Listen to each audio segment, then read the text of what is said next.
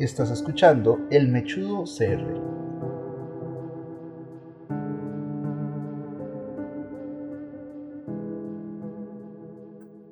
Nuevamente por acá, El Mechudo CR. Para el día de hoy les traigo una nueva leyenda de terror que corresponde a La Carreta Sin Bueyes.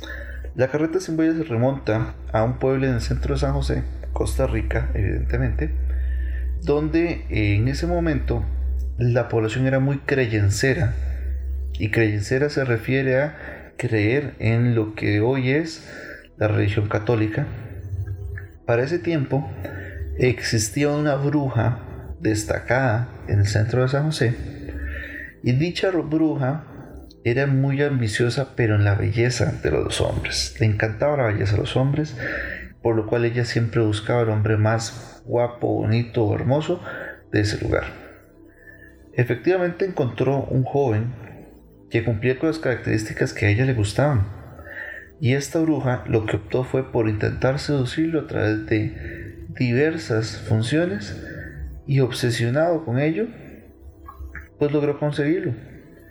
Efectivamente, esta bruja, al pasar del tiempo, logró poco a poco convencerlo de que sus actitudes y las cosas que realizaba eran correctas, a pesar de que este joven era muy creyencero.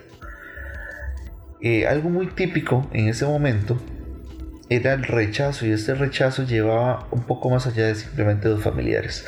Los familiares del joven nunca aceptaron la relación que se llevaban entre ambos, por lo cual era bastante irónico. Una bruja, una persona creyencera, familias que simplemente no aprobaban esto y al pasar del tiempo esto se fue agravando. Tanto así que para ese tiempo el mismo sacerdote de la iglesia lograba hacer cierto tipo de comerciales o comentarios dentro de cada uno de los eventos que se realizaban. Él destacaba las cosas que realizaba esta bruja y cómo interactuaba con la sociedad y por lo que supuestamente se había involucrado por este joven. Al pasar del tiempo, esto siguió avanzando. Evidentemente, días que iban, días que venían y el joven más enamorado cada día. Al pasar de mucho, mucho tiempo, este joven lamentablemente adquirió una enfermedad que en ese momento se determinaba como incurable. La bruja buscó diversos métodos a través de conjuros, invocando cierto tipo de espíritus y demás a escondidas del joven debido a que era muy creyencero y pensando que tal vez algún tipo de alma demoníaca podría salvarle la vida. Pero no, Lamentablemente no fue así y la bruja poco a poco veía cómo se iba diluyendo el amor de su vida y que posteriormente ella, a pesar de todo el tiempo que había batallado por obtenerlo, se le iba a ir. Efectivamente, comentaban que no había mucho que hacer, pero el joven le pidió de una manera encarecida en este momento que por favor en caso de que él muriese fuese sepultado cumpliendo los debidos procesos de la Iglesia Católica. En ese entonces, lo que optó la bruja fue por ir a dialogar con el padre o el sacerdote, explicarle la situación de la voluntad de su esposo e intentar convencerlo de que por favor le ayudase con el pedido y que tal vez él podría hacer algo más. Pero como él simplemente detestaba a esta bruja por todos los daños que había realizado en la comunidad, simplemente la ignoró y le dijo que no, que él no podría hacer nada más, que el joven estaba enfermo y que él no era ningún médico para poder curar a nadie. Seguían pasando los días y la bruja cada vez se frustraba más. Y lo que hacía era divagar entre sí misma que podría hacer más, que debía poder hacer más. Sacó su libro de, de brujería negra, invocó un par de espíritus más, estos espíritus simplemente se rieron de ella y le dieron un ultimátum, debido a que ya tendría que proceder a despedirse de su querido. Al saber esto, ella lo que procedió simplemente fue a alistar sus bueyes, a buscar una caja para poder darle santa sepultura y dejarla preparada para poder así llevar a su hombre a lo que él tanto le había pedido. Efectivamente llegó ese día. El joven murió y ella, muy dolida, simplemente lo depositó dentro de la caja y lo llevó con sus bueyes hasta la iglesia, donde el sacerdote evidentemente se opuso.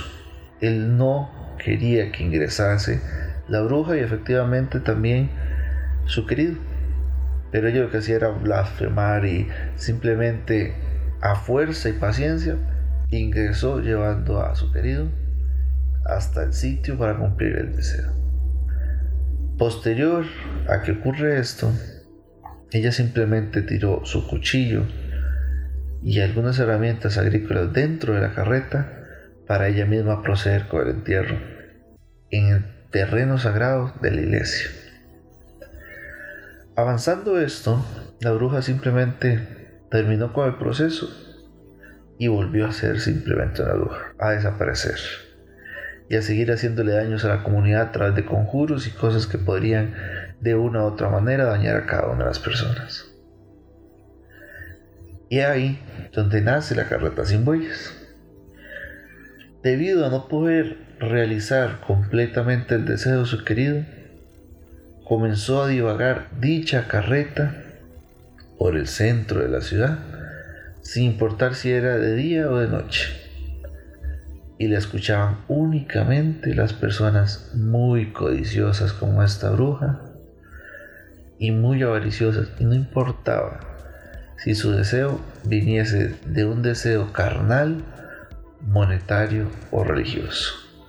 Cuando se volvía obsesivo, cuando estas personas perdían la razón, la bruja que penaba ya o ese sí en tierra comenzaba a aparecer y aparecer pero ya esta carreta caminaba sin bueyes.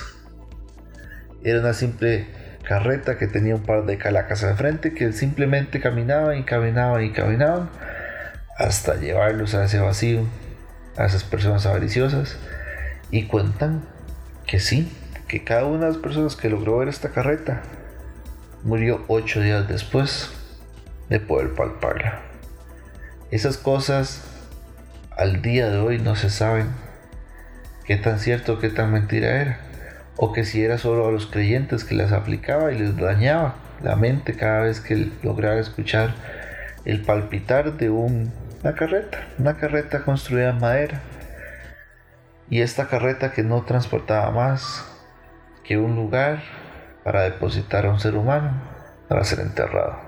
Y lo seguía buscando, lo seguía buscando de tal manera de que pudiese de alguna u otra manera obtener a otro cliente que pudieran llevar y entregárselo al demonio que tenía atrapado a esta bruja. Efectivamente, 100 años después de esto, nació un chico exactamente igual al amor de su vida, al amor de esa bruja que tanto buscaba y tanto cuidó durante todos los años. Que se supone al día de hoy quería ser un sacerdote, por lo cual la bruja lo ha acechado durante todo este tiempo. Mediante su carreta, ese palpitar durante las noches y hasta en cierto punto, buscando cómo metérsele por la ventana para poder hacerlo cambiar, cosa que no ha ocurrido, ya que en apariencia hoy podría estar dentro de algún tipo de convento o reunión sacerdotal. Sin más que decir, esto fue La Carreta sin Huellas. Les recuerdo, yo soy Michu CR, me pueden ubicar en cualquier tipo de plataforma digital de podcast, como lo es Anchor, Spotify, Apple Podcasts, Google Podcasts, entre otros. No se olviden visitar mi página web y tal vez por ahí dejar algún comentario.